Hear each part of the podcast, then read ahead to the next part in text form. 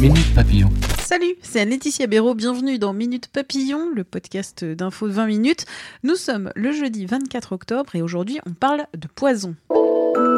D'arsenic, plus précisément, utilisé comme poison dans des composés depuis l'Antiquité. On le surnommait poudre de succession sous Louis XIV, d'après Futura Science.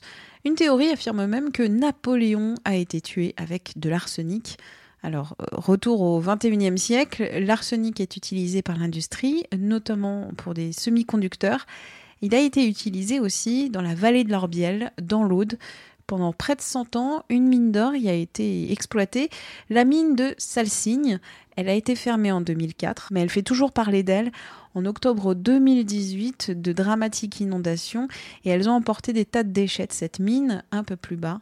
La commune de Lastour a été sous les eaux et des analyses d'urine d'enfants ont été faites. Elles ont montré que ces enfants avaient été surexposés à l'arsenic. Or, l'exposition à l'arsenic, ça engendre des cancers, notamment des cancers de la peau, du poumon, de la vessie, du rein et des changements cutanés. Dix sites de cette vallée de l'Orbiel testés sont pollués à l'arsenic ils devraient être dépollués, et parmi eux, une aire de pique-nique de Lastour, dont Max Braille est le maire, un élu qui a rencontré 20 minutes. C'était l'aire de pique-nique, celle-là, euh, c'est en bord de rivière, c'est lourdement impacté par les inondations, on l'abandonne complètement.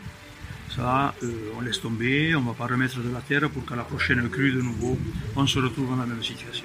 Pourquoi ne pas travailler avec des scientifiques, avec des étudiants, avec des écoles pour euh, dire que certaines plantes ne vont peut-être pas capter l'arsenic, ou peut-être elles, elles vont le capter, elles vont nous aider à l'accompagner. Parce qu'il faut, il faut pas qu'à ce moment-là, on, déplace tout le monde et on abandonne, on s'en va. Pour aller où? Peut-être qu'on va aller ailleurs et on ne sait pas comment c'est. Donc, je, serai de ceux qui demandent, d'ailleurs depuis longtemps, une cartographie pour cibler tous les points et avoir un recensement complet euh, des lieux qui sont lourdement impactés on prendra les dispositions nécessaires. Hein. Soit on le sanctuarise, soit on se met en ordre de bataille pour aider la nature. Et peut-être cultiver des plantes qui vont accompagner la nature. Parce que on est capable de la salir, on est capable de l'abîmer, mais il faudrait peut-être qu'un jour on soit capable aussi de l'aider. Sinon, il va nous rester quoi? À transmettre à nos enfants et petits-enfants. C'est là qu'il faut vraiment travailler. Et je crois que ça, les services de l'État, ils n'en parlent jamais. Alors qui devrait être à nos côtés? Ça devrait être eux qui devraient nous proposer tout ça.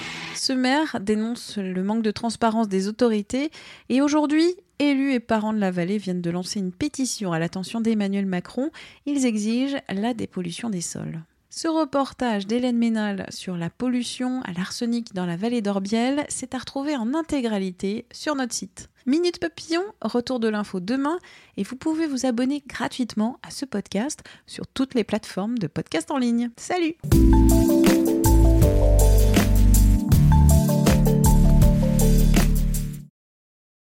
On ne va pas se quitter comme ça. Vous avez aimé cet épisode? Sportif, généraliste, sexo ou scientifique, varié mais toujours bien informé. Découvrez les autres podcasts de la rédaction 20 minutes sur votre application d'écoute préférée ou directement sur podcast au pluriel.20minutes.fr. Et merci de nous avoir écoutés.